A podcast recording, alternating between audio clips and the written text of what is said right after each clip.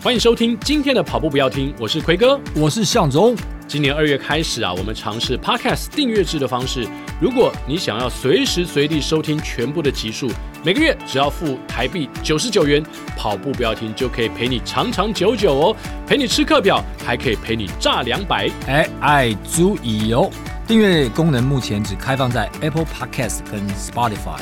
如果你想要小额赞助跑步不要听，让我们的节目长长久久，也欢迎。到节目的文字叙述里面点击赞助连接，请我还有奎哥，当然还有我们的制作人亚当喝一杯咖啡，也鼓励我们继续跑下去。亚当跑下去啊！节目马上开始啦！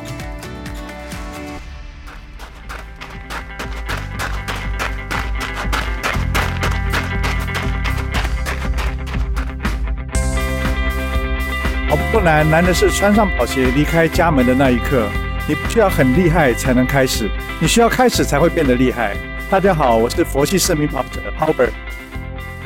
这一集的节目呢，我们要跟大家宣布一下，我跟向总啊，在这个来临的周末就要带我去台东，那里空气清新，带我去台东参加资本公益马拉松。对对对，向总最后决定跑什么？距离的，我本来是报半马啊哈，对，但是我不知道最后会跑什么，应该是半马，还是半马？对，应该还是半马。我以为你跑完之后你要立刻回台北嘛？哎，对，因为我要有一个公务行程要赶回来，所以我本来是要坐火车慢慢换回来，但现在全部都改成飞机了。你坐火车去吗？哎，没有，现在都改飞机了。哦，全部改飞机。对对对对，因为公务行程的改变。所以多留在公司久一点哦，然后回来的时候要赶着回来。咚咚咚，好，坐飞机应该快一点了，一小时就可以到。对，没错。如果坐火车，可能坐个五六个小时，差不多四五个小时，四五个小时。对，然后麻麻烦是我回来的时候，对不对？我现在看飞机好像是四点十分到机场，可是其实我的行程四点五十分。Oh my god！哇，很赶啊！但还好是到松山机场。对对对对对对对。如果这一周大家啊听到我们节目，也正好要去台东参加资本公益马拉松的话，是可以到现场来找我跟向总。对，还要干嘛？还要我们要给大家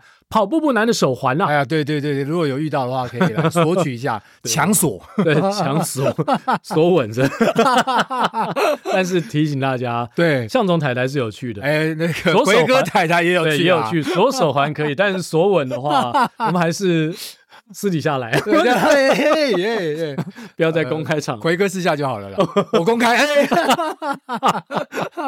好了，那今天要为大家访问到的就是我们的大美女 Nico，Nico 要跟大家打一下招呼吗？Hello，奎哥，还有向总，还有跑步不要听的听众，大家好，我是 Nico。啊，Nico 一进录音间呢，向总说，哎。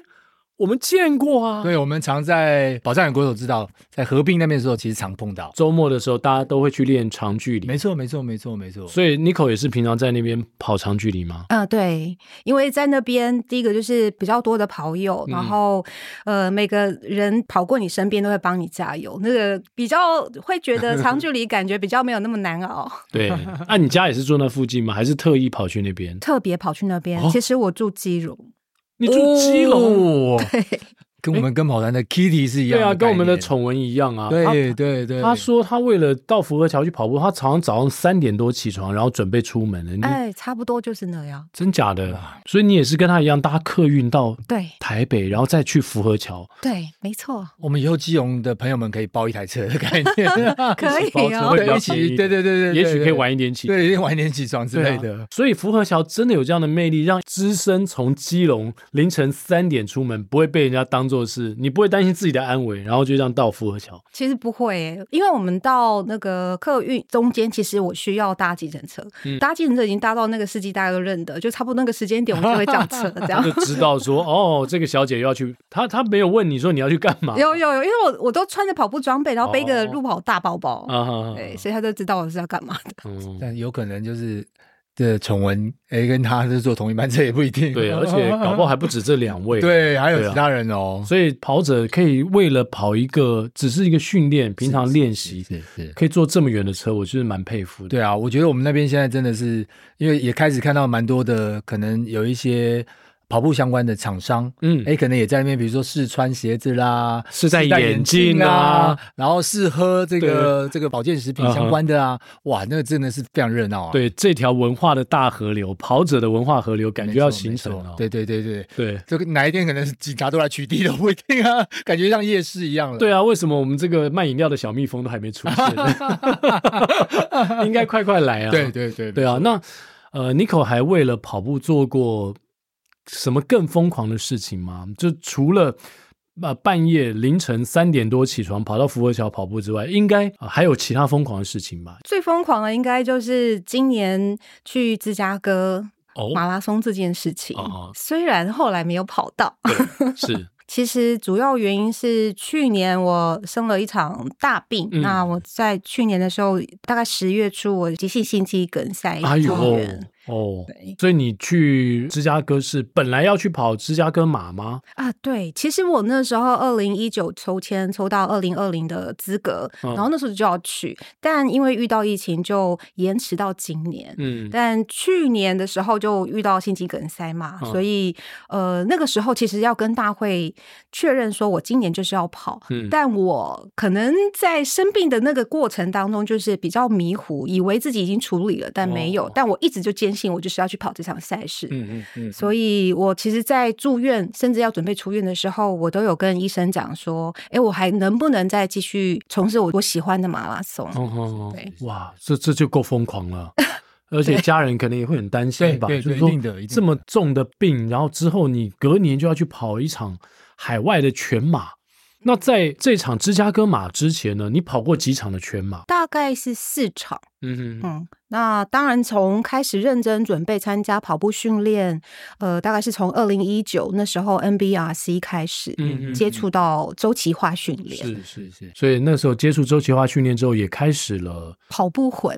跑步从那时候才开始嘛？你为什么会接触这个训练呢？一定有一个什么样的东西触动了你，想要说，哎。我干脆来参加训练。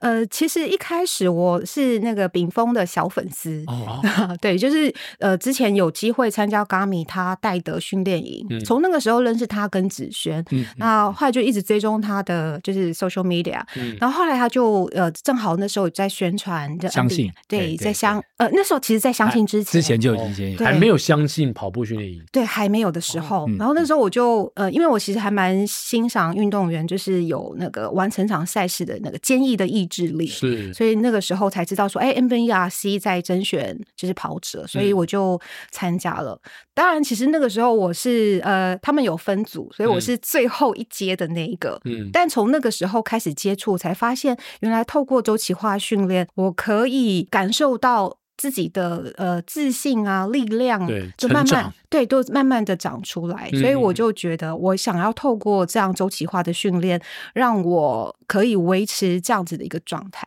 所以从二零一九年之后，你就一直在做训练吗？对，没错。哦，那这样时间也蛮长，也一直在 NBR，NBRC 是很短的一段，对，就一期大概三个月。嗯、后，来后来你就到了炳峰的跑班吗？啊、呃，那时候是先到玉呃爱迪生的跑班，哦，爱迪生的跑班。对，对，然后后来之后相信成立，我就想说，我想要支持一下教练，嗯、对，所以我就过去。OK，嗯，从不敢相信到相信，到相信，哎，不敢相信是一个梗啊，嗯，不敢相信是一个梗、啊，对，因为那个林柏宏在《鬼家人》里面演那个哦。不敢相信，哦、不敢相信，这是一个梗啊。OK，所以从不敢相信到相信，好，那就就做了一些更周周期化的训练，然后更爱上跑步，是这样。对，没错。嗯，那这四场全马都是在台湾吗？然后给你带来，尤其出马嘛，很多人一定是很难忘的。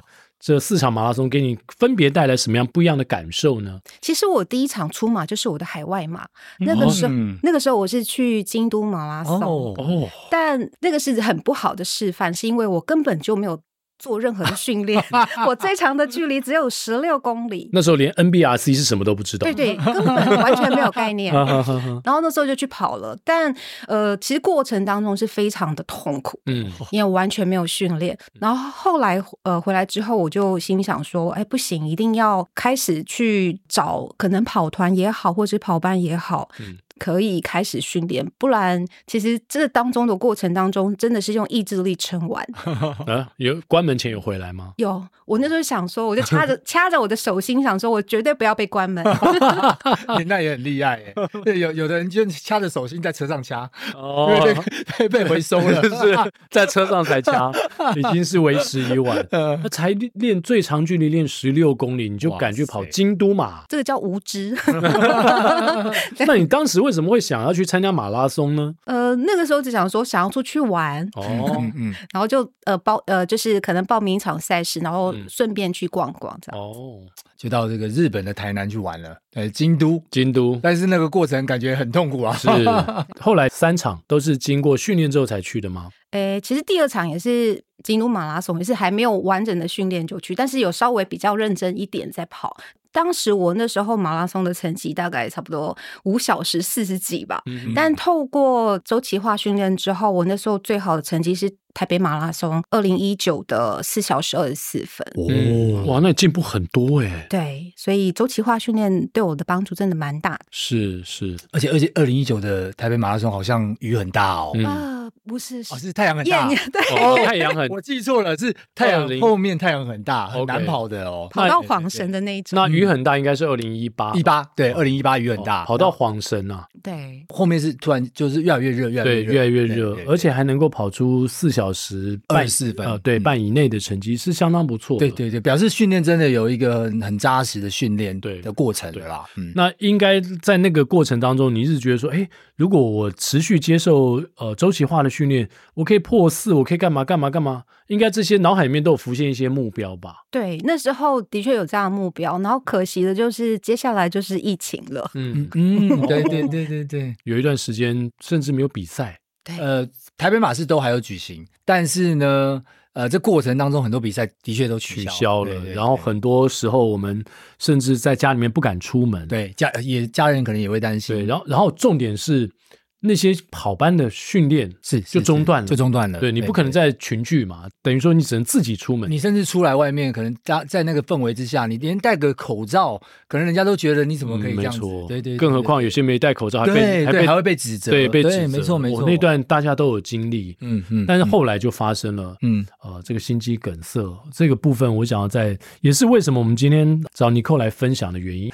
那尼克来跟我们分享一下，就是当时那个心脏方面的问题。在什么样的一个 moment 当中，你发生了这样的状况？我想很多人心脏方面问题一开始可能都没有注意到，不太知道。对，有些人可能是有家族史，所以他会知道说他在这个心脏上有什么状况的时候呢，他会特别注意。好像就像我以前一个同事，就是类似这种状况，他有一些家族史，所以他发生问题的时候呢，他立刻立刻呢就马上就去就医。嗯，在在一个呃这个这个实验上面的时候，然后立刻就医，当晚就进行手术了。哇，好，就类似这种状况。那我不太知道尼寇他是什么样的情况，我们也来开听听看尼寇的状况。其实我那时候开始出现心肌梗塞的那个征兆，其实是胸闷。嗯，那但是开始出现的那时候大概差不多是夏天，嗯、但我以为。可能就不小心去海边，然后晒太阳晒太久之后，有点对不舒服，然后中暑的一些状况。嗯，所以其实我并没有特别去在意，因为其实我在这之前我都有定期的做健康检查。那我的呃，虽然家族那边是有心脏病的病史，但是我一直检查状况之下都非常的健康。嗯，所以我也没有往这个方向去就是警觉去联想。对，对，然后呃，送医那一天的状况是我。清晨大概四五点就突然痛醒，但是我痛醒的时候，我呃做了一个很错误的示范，就是我想要终止这个疼痛，所以我吃了止痛药。哦，吃完止痛药之后，我就又躺回去继续睡。可是再度的醒来，是我已经全身都汗湿，嗯，我就想说好，我想要去洗手间，可是下一秒我可能就失去意识，我就直接坐在床沿。等到我再度醒来的时候，我想说惨了，不对劲了，哦、我我需要去看医生。嗯。但在看医生前，我也做了一个不好的示范，就是 我想要整整齐齐的去看医生，所以我又 OK 跑去洗个澡，然后才跟我跟我妈讲说：“好，我们要赶快去医院。”对对对，都耽误了很多时间。其实是，嗯，但呃，后来那时候去到医院的时候，我其实痛到完全无法站立讲话，然后他们紧急帮我做了一些检测，发现不对劲，立刻 call 了心内医生会诊，然后直接就推进手术房做心导管手术。没错，没错。那你的人生就因此有了天翻地覆的改变了。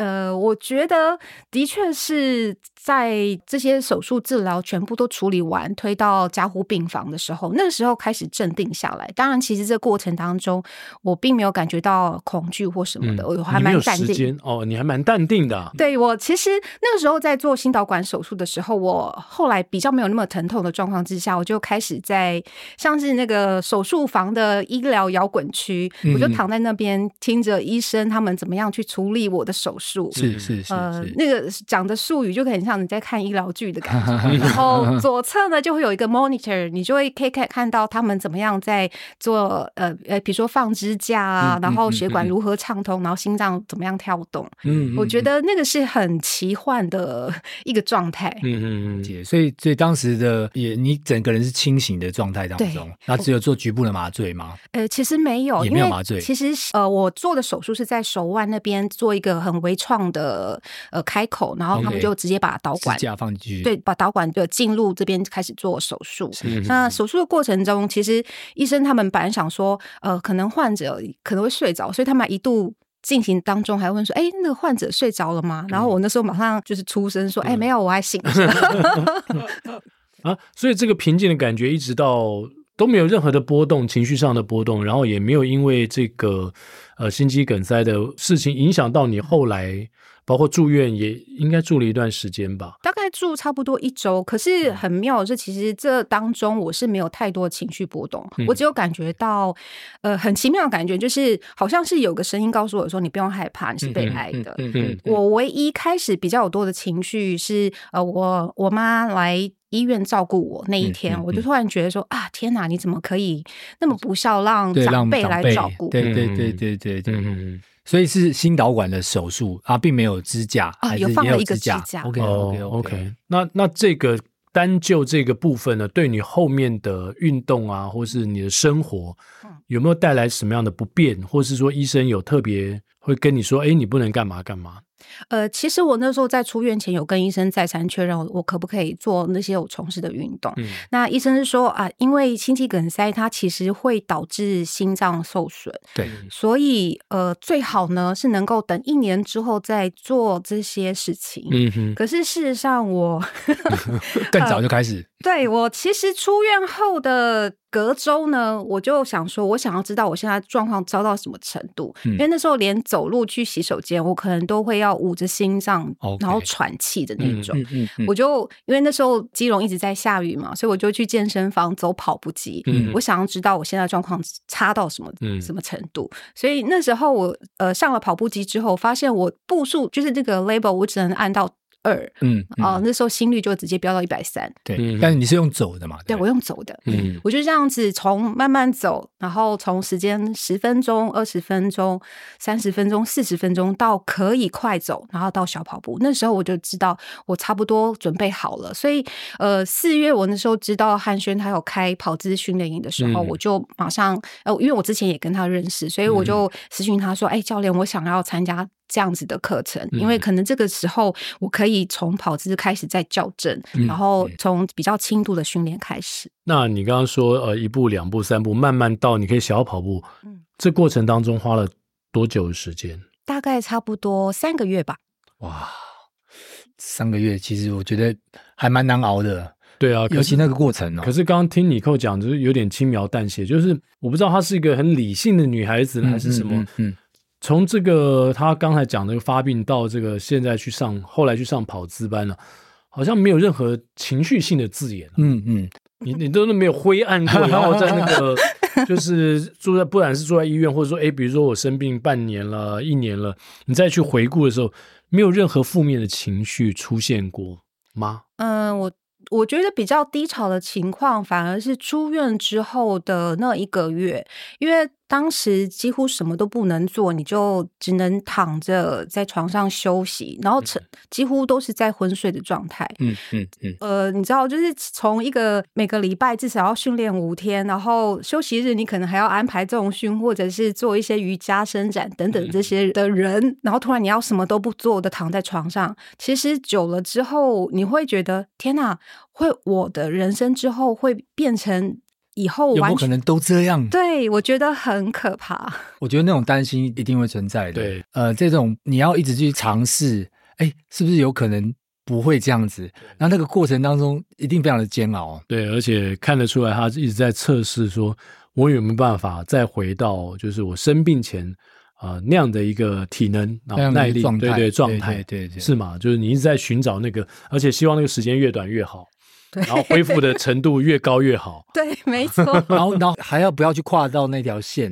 因为毕竟这个心脏已经在过去有经历了一些创伤的状态当中，对。对对对，所以我记得印象最深刻的是回来开始参加周期化训练的时候，遇到第一个间歇课表的时候，呃，我我之前也是会跟汉轩讨论，然后汉轩他就会说，呃，没关系，你测试两趟，我们看一下状况，如果你觉得不 OK，就直接放掉。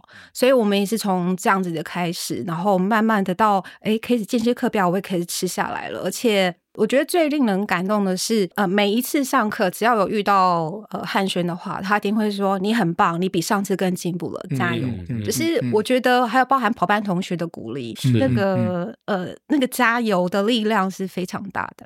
所以同学也也有人知道你有这样的状况，还是大、呃、大家都知道？呃，我会跟他们讲一下状况，说，哦、呃，因为大家其实上跑班会互相交流，可能跑龄啊、经验等等，然后我就会大概跟他们提到说我。呃，我是砍掉重练来的，嗯嗯嗯嗯，嗯 对，哇，所以也蛮鼓舞大家的。对啊，大家只想想就说，哇，我什么都没有什么状况了，我可能反而是一个、呃、一个很，很大的一个鼓舞的对象，标杆在那里。没错，不要我都没状况，还找一堆借口，还找一堆借口，现在就要休息了。这段过程当中，因为医生他可能一开始希望你休息一年嘛，可是你最后休息了多久就开始？呃。我看严格说起来，我四月开始训练嘛，嗯嗯，去年十月，对，大概是半年，对，差不多，差不多半年左右。那，那医生有不开心吗？没有，还是还是你背着医生 开始偷偷训练？他很意外，我可以就是这么快的恢复状态，而且他觉得说，哎，不错啊，你现在看起来还蛮好的。呃，医生以后也可以跟人家说。本来是一年嘛，以后他遇到病患的时候，你可能最快半年就可以了，因为有这个例子了。是是，而且我觉得之前有运动习惯的好处是，我可以跟医生讲说，哎，我平常的静止心率多少，然后我跑步的时候我最大心率是多少，嗯、我可以很清楚的告诉他我身体的状态，让医生好好的评估。是那个区间跟过去可能不一样了，然后哎，医生也可以看一下，哎，这个状态是怎么样了，来做判断嘛。嗯，对。对啊，现在区间有差很多吗？呃，目前 你觉得你现在恢复几成了？大概自己感觉 大概六七成吧。嗯，哇，家人呢，在这段过程当中，呃，因为家人是等于说在你的身边嘛，就是对你的状况其实是非常的清楚。他们又抱持什么样的态度？然后看你现在这样做，会不会替你担心啊？或是说劝阻说，哎、嗯欸，你不要再去做这些事情，会有些危险或怎么样的？他们怎么？嗯、他们怎么看？其实像我家人有分成有运动的跟没有运动的。有运动的是我其中一个妹妹叫桑尼，她本身也是健身教练，然后自己也有在练习路跑还有三铁，所以以她的立场，她会告诉我说：“呃，我继续从事体适能，她会帮助我的修复。”是，对。那呃，没有运动那一派的家人，当然是希望说最好不要跑步了，不要做任何可能有任何风险的事情。是。我我自己周遭也有过去有类似的经验的朋友，嗯，那当然也有一些比较极端的例子，是他在跑步的时候发生这个状况，嗯，然后因为周遭没人，然后他真的就走了。因为这个这个心肌梗塞发生的时候呢，他的确那个当下的处理是很重要的，嗯，可是如果没有人发现，因为我有一个学长，他就是这样子，他是那一天出去跑步，在有点像是台风过后。然后他倒在路边，没有人发现，是。一直到太太觉得说怎么到中午都还没回来之后，去去外面久了就已经来不及了，因为没有因为那天没有什么人在外面运动，嗯嗯哦，所以当然这个也也是属于这种比较不好的例子。那所以可能在这个运动过程当中，变成说这周遭有没有人是变得是非常重要的，对，因为这个状况也有可能再发生，没错。对，我不知道家人会不会这个担心也是来自于这样的一个可能性啦。我觉得一方面也是，但其实我觉得不管是有没有生病这件事情，可能第一个都是要非常注意自己的身体状态，嗯、然后不要轻忽任何一个可能小小的警讯，包含比如说可能胸闷，是因为其实呃心肌梗塞它其实前兆是除了胸闷之外，它可能会有辐射性的，比如说上腹痛之类的，哦、或者是左臂疼痛。嗯，所以其实如果有这些科普的小知识的话，比较能够帮助我们去判断我们身体的状态。嗯嗯，就自我觉察完之后，哎，可能有这样状况的时候，就可以做一些反应。对，可是因为有些时候同样的地方痛，可能有好多不同的原因。对嗯，那毕竟我们不是医生嘛。对对，如果没有透过仪器的检测的话。其实就很有可能像你扣一开始这样子，就是觉得说，哎，好像 这个还好。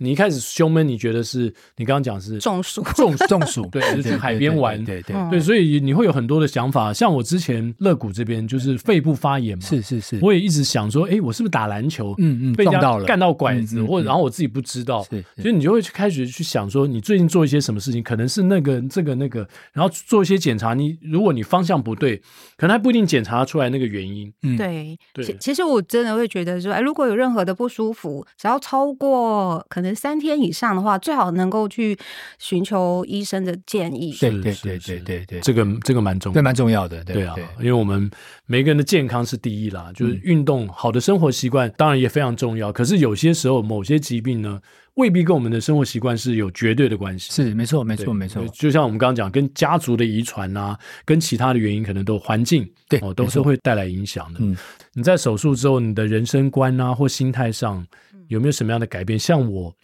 呃，虽然呃经历了一场呃可能原本以为的这个癌症啊，呃，但是最后没有发生，我就会觉得说啊，接下来其实我做很多事情，我要先问我自己，对我人生的意义是什么？如果我不是很在意的事情，我没有很有目标性的，我可以放掉，我可以不要去做，即使那件事情可能是可以赚很多钱哦，我也不要，我要找，因为我经历过那个可能人生就被判定说只剩下几个月的这种状态啊，虽然后面哦改变了，但是我我就会觉得我的心态有变，然后我会变得更为积极的去想要做我想做的事情，你会吗？其实我自己也是哎、欸，就是呃那时候当从加护病房转到普通病房的时候，我那时候想说哇天哪，我差点要走掉了耶！对对，那这种感觉，如果如果就这样走的话。可能截至到目前为止，你只完成过哪些事情？有好多你可能原本很想要做、想要尝试的事情，都是被你延迟，想说等以后再说。对，等以后有空再说。是有钱了，有空了。对，所以从那个时候我就突然觉得说，呃，第一个是我应该要去丰富到我的生命。嗯，因为我不确定什么下一次。什么意外什么时候来？嗯，那可能我喜欢的，比如说艺术创作这件事情，我因为训练这件事，我因为马拉松训练，我的确是先把它放在一旁。嗯嗯，但那个时候我就呃，在养身体的状态当中，我就比较有时间做这些静态的事情，我就开始去画画。嗯，对，是才开始拿起画笔，还是说你在之前你就有画画的？嗯、呃，其实，在开始马拉松训练之前，我就开始有在学艺术创作。哦，呃，其实我我会认识到这个艺术创艺术的指导老师，也是因为跑步。因为当时我参加了在淡水的一场某个品牌的路跑跑鞋体验活动，嗯嗯，但因为要一大早，所以我就想说，那我就前一天先住到淡水那边去，就 就透过 Airbnb 就找到这个艺术家他的画室有一个房间出租，哇，嗯！所以因缘际会之下，我就开始跟他学画。嗯，哇，这也蛮特别的，对，所以所以这不是本来计划中计划中。然后这也不是你的本业，对不对？不是，对啊，我本来是在外商行销。那所以你你的画画也是从你跟那个画家才激发你这个画画的兴趣。其实呃，画画是从小的兴趣，但是一直会觉得。呃，艺术创作这个东西没办法当饭吃，只能当兴趣，就放在一旁吧。等我老了以后再说。所以就一直延迟。那但是后来也是因缘际会，然后呃找到一间画室去体验。但是呃那间画室的方式比较像是你买一个时段，有这些器材给你，不会有任何人指导你。但其实可能去了几次之后，你会觉得我希望可以再多知道一些什么。嗯，那但是去哪边我不知道，所以我正好也透过。这个跑步的关系，我认识这个艺术家，他有满腔的艺术教学热情，不断的跟我分享他认为的艺术应该是什么，嗯、然后呃，可能过去的艺术史是什么，我们应该怎么去欣赏这些东西。嗯、我就我就觉得啊，这个真的一切都是缘分。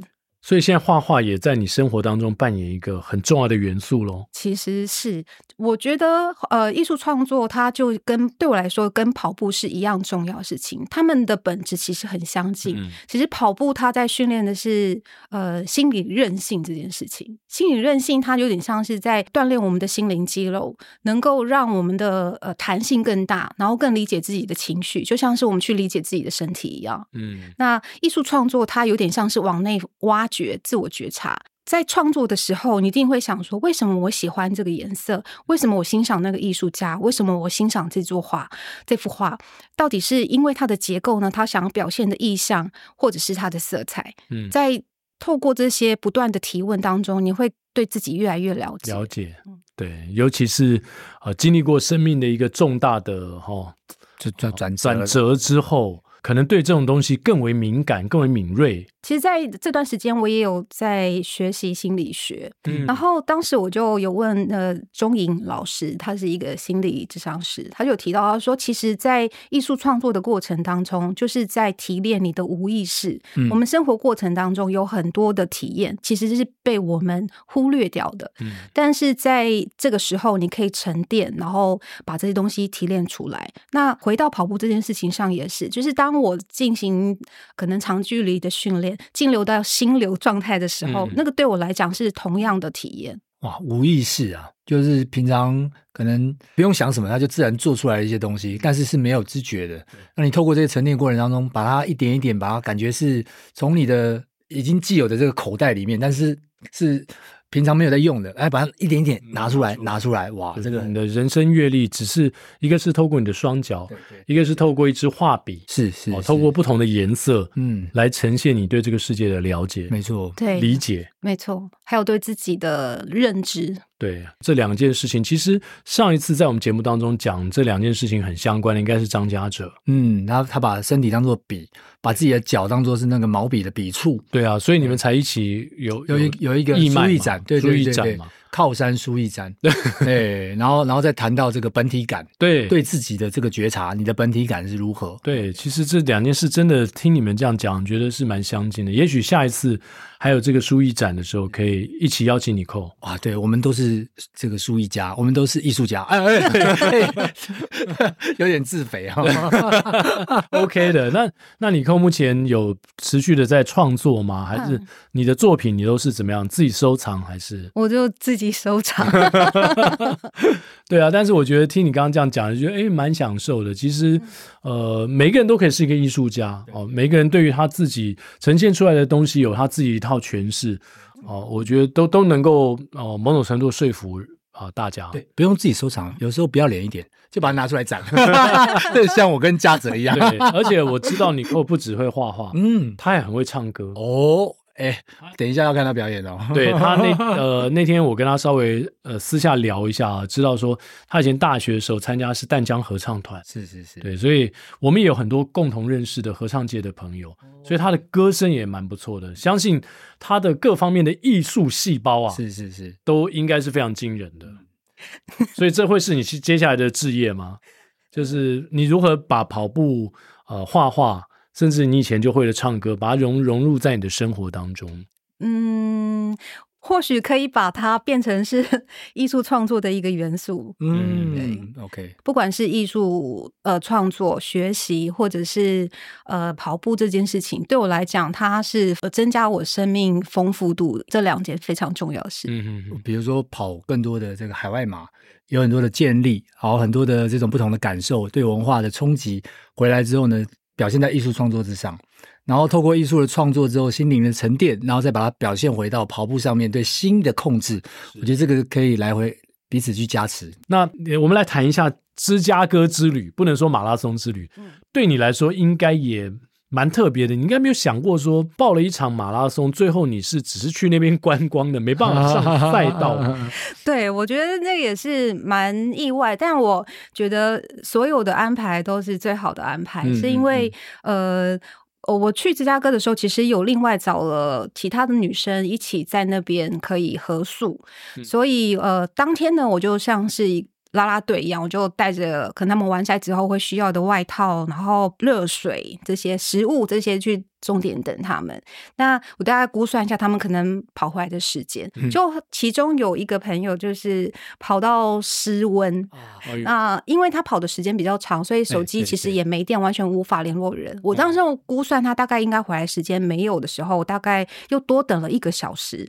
后来我就进去会场，因为那个时候他们开始撤场，所以民众可以不用透过安检就可以直接进进去那个区域，所以我就赶快进去，然后从救护站一个一个找。到后来我再出来，再跟其他朋友联系上，觉得他可能大概是在大概比如说可能几 K 处的救护站，所以我再回去，然后询问了当地的工作人员，我才终于在红十字会的呃帐篷找到他。OK，当时他手机没电，也没有工作人员试着去帮他联络一些。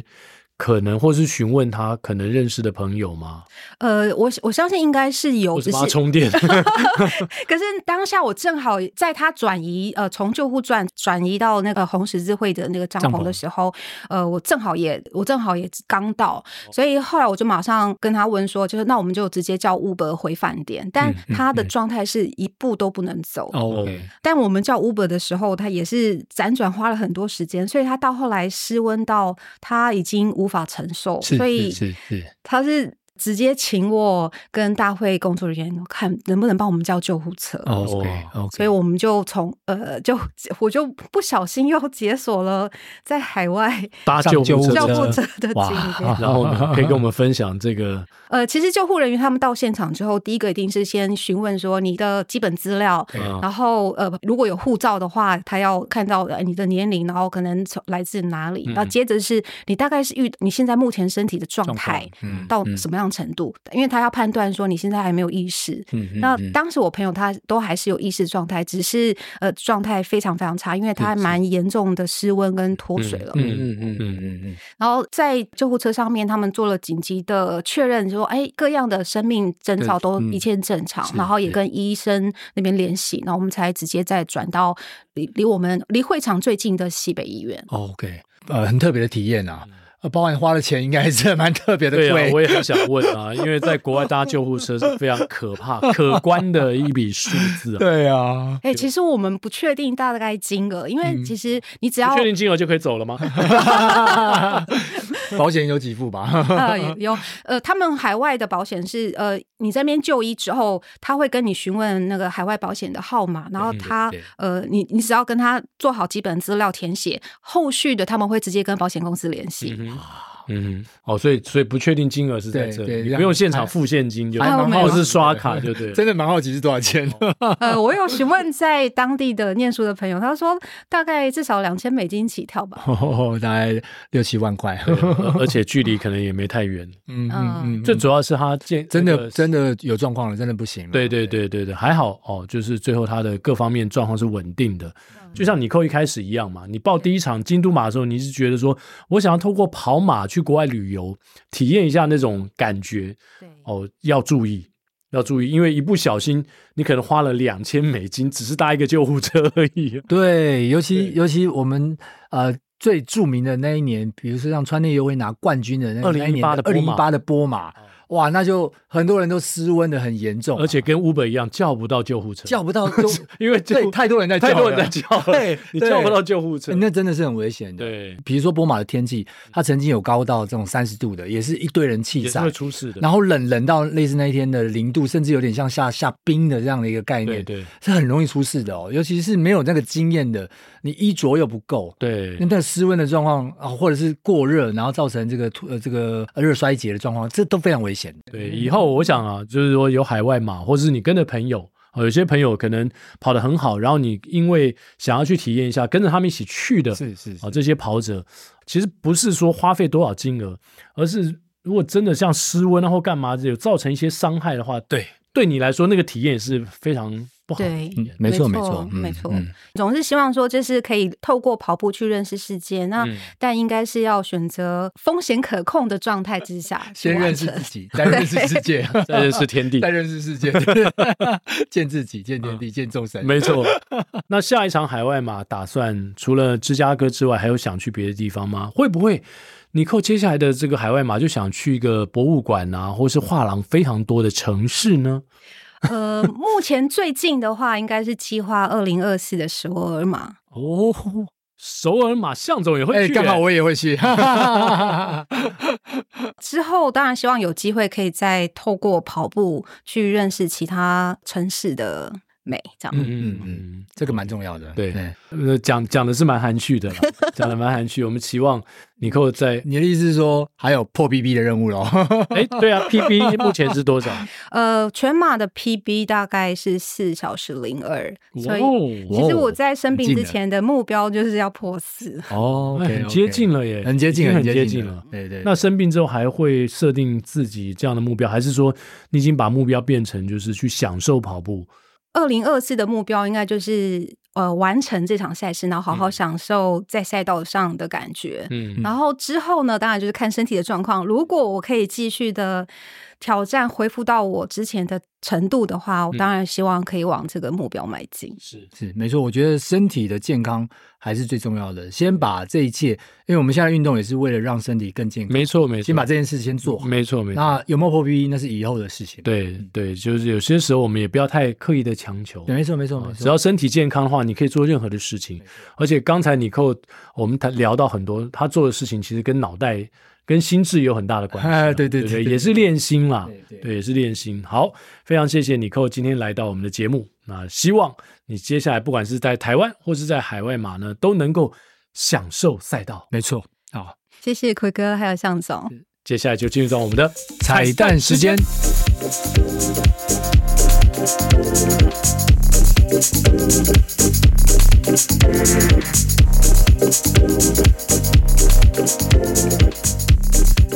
今天我们的彩蛋时间呢，我跟向总就捣蛋，哎，当捣蛋鬼，不唱歌就捣蛋。对，我们，我们就是 让来宾唱，对，让来宾唱，然后不小心的时候我们就会捣蛋，我们就捣蛋一下，捣蛋一下。对 对对，那你你扣为我们准备的这首歌是什么歌呢？呃，这首歌它是呃《我们与恶的距离》里面的一首歌，那歌名叫做《路过人间》，是郁可唯的。呃，作品，嗯，那当然我会选择这首歌，除了它的歌名之外呢，再就是它里面歌词有提到爱有期限，我觉得就像是生命会有期限一样，嗯、所以更要好好的把握当下，然后珍惜身边的人。嘿、嗯，嗯 hey, 意不意外？他背影那么轻快。嘿要明白，人会来就会离开。世上唯一不变，是人都善变。路过人间，爱都有期限，天可怜见，心碎在所难免。以为痛过几回，多了些修炼。路过人间，就懂得防卫。所来惭愧，人只要有机会，就有沦陷。来宾请掌声鼓励。嘿。一步一不，不是我乱唱了。哎，你唱的是对的。我这郁可唯声音跟那个尼克唱就有点，它有点飘渺，你知道吗？有点好像浮云这样。嗯，嘿，有那种气声。嗯，对不起啊，又又捣蛋了。不会不会不会，又捣蛋。因为因为这个嘿路过人间啊，路过人间。对，刚刚刚刚那个尼克在故事里面有讲到，哎蛮有，他差点路。我我不能不能再讲下去了。没有，就是蛮走了一招了，对，走了一招了。这个我能体会啊，就是真的蛮有感的。然后我们每一个人就是把握生命的时间，是那个期限哦，在那个期限之内呢，就尽其在我。对，没错，我们尽量做自己开心的事情。是是，今天不会有难听死了。哎，对。对，太棒了，真的好听啊，好听啊！我们那个路跑界梁朝伟这么说，我讲 绝对是好听的。十环帮，好，以上就是今天的跑步不要听，希望你会喜欢，喜欢 Nico 的故事，还喜欢他的歌声。是我们下周三早上八点同一时间空中相会，拜拜，拜拜。